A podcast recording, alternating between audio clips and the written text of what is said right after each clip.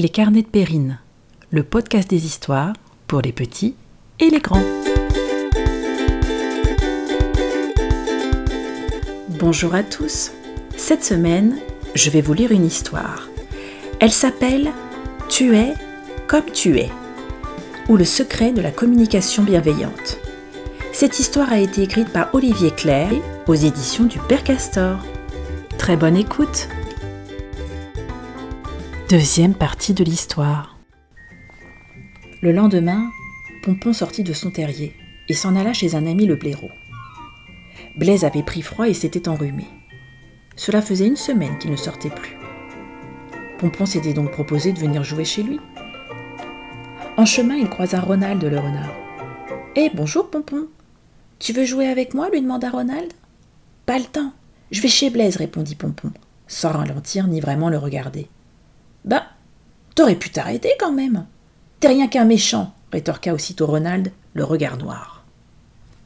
Méchant, moi se dit Pompon. Même pas vrai. C'est lui qui est méchant.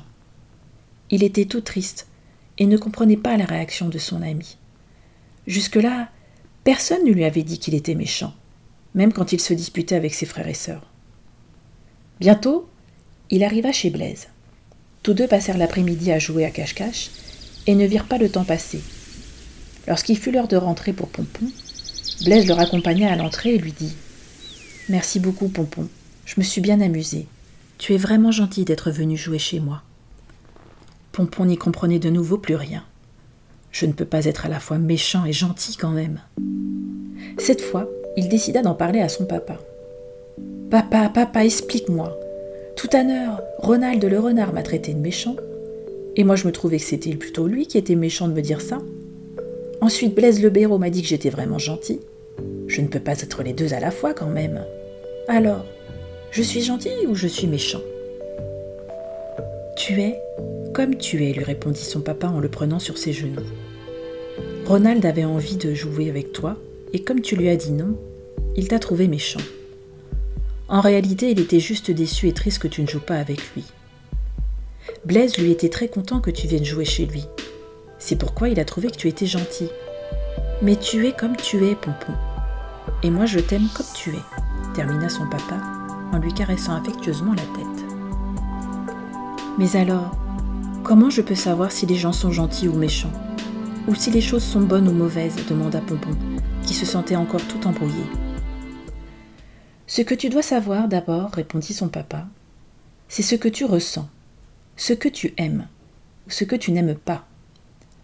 Ensuite, au lieu de déclarer par exemple le chèvrefeuille est mauvais, dis simplement je n'aime pas ça. Car si toi tu ne l'aimes pas, d'autres l'apprécient beaucoup. Et au lieu de dire Ronald est méchant de me traiter de méchant, dis plutôt je suis fâché quand Ronald dit que je suis méchant. Parce que si toi tu es en colère à ce moment-là, contre lui, quelqu'un d'autre peut l'aimer très fort et le trouver gentil. Le papa de Pompon lui murmura dans le creux de l'oreille. Je vais te révéler un secret, Pompon. Le petit lapin sentit alors son cœur battre très fort. Quand quelqu'un te dit quelque chose sur toi, il te révèle toujours quelque chose sur lui-même en même temps. Par exemple, quand Ronald affirme que tu es méchant, il te fait également savoir qu'il est triste et fâché. Et quand Blaise dit que tu es gentil, il t'exprime aussi qu'il est content et joyeux. Alors Pompon, la prochaine fois qu'un de tes amis te dira que tu es méchant, tâche de ne pas te fâcher. Prends une grande inspiration et essaie plutôt de deviner ce qu'il a sur le cœur. Demande-lui pourquoi il est contrarié ou en colère. Puis, essayez ensemble de trouver une solution pour que vous soyez contents tous les deux. Tu verras, ce secret va changer ta vie. Pompon était impatient d'essayer le secret que son papa venait de lui confier.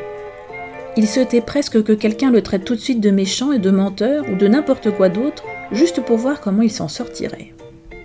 Finalement, il n'eut pas besoin d'attendre bien longtemps. Cet après-midi-là, alors qu'il gambadait une nouvelle fois dans la forêt, il aperçut soudain une magnifique touffe de trèfle en fleurs, à côté d'un grand arbre. Hum, je vais me régaler, songea Pompon, en se léchant les babines et en agitant sa petite queue toute blanche. Il se mit à croquer les trèfles à grands coups de dents. Soudain, une petite belette sortit d'un trou à côté de l'arbre. Quand elle vit Pompon en train de dévorer les trèfles, elle se fâcha tout rouge et lui dit d'une voix au perché C'était mon trèfle Tu n'avais pas le droit de le manger. Tu n'es qu'un voleur, méchant lapin. Pompon ne s'attendait pas à cela. Il faillit tout avaler de travers et sentit qu'il se mettait lui aussi en colère. Il commença par se dire que cette petite belette était méchante, qu'il ne pouvait tout de même pas savoir qu'elle habitait là, et que la forêt appartenait à tous les animaux. Donc ce n'était pas son trèfle, mais celui de tout le monde.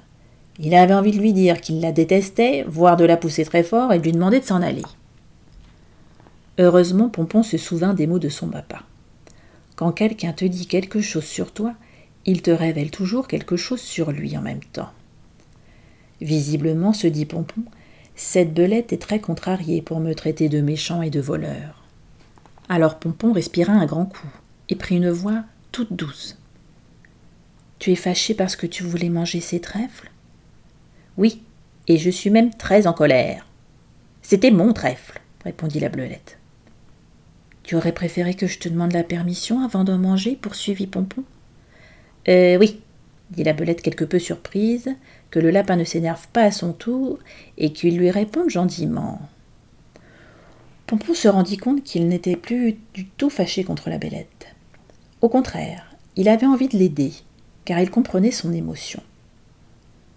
Moi aussi, songea Pompon, je pense que j'aurais été très contrarié si quelqu'un avait mangé ce que j'estimais être à moi. Si tu veux, suggéra Pompon, en échange du trèfle que j'ai mangé, je peux t'emmener dans un endroit que je suis le seul à connaître, où il y a beaucoup de fèves délicieuses. Ça te dirait? La belette ouvrit de grands yeux et s'arrêta de bougonner. Décidément, ce lapin est si calme, c'était bien étrange.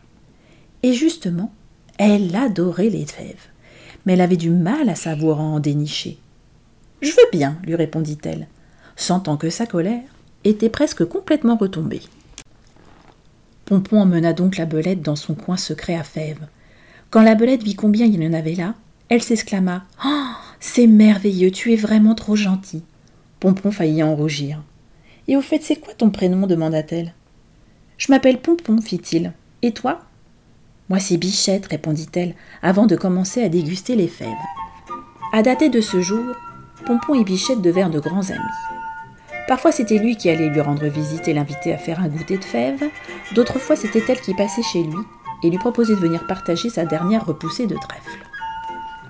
Le soir, quand il rentra chez lui, Pompon s'empressa de raconter à ses parents comment il s'était fait une nouvelle amie.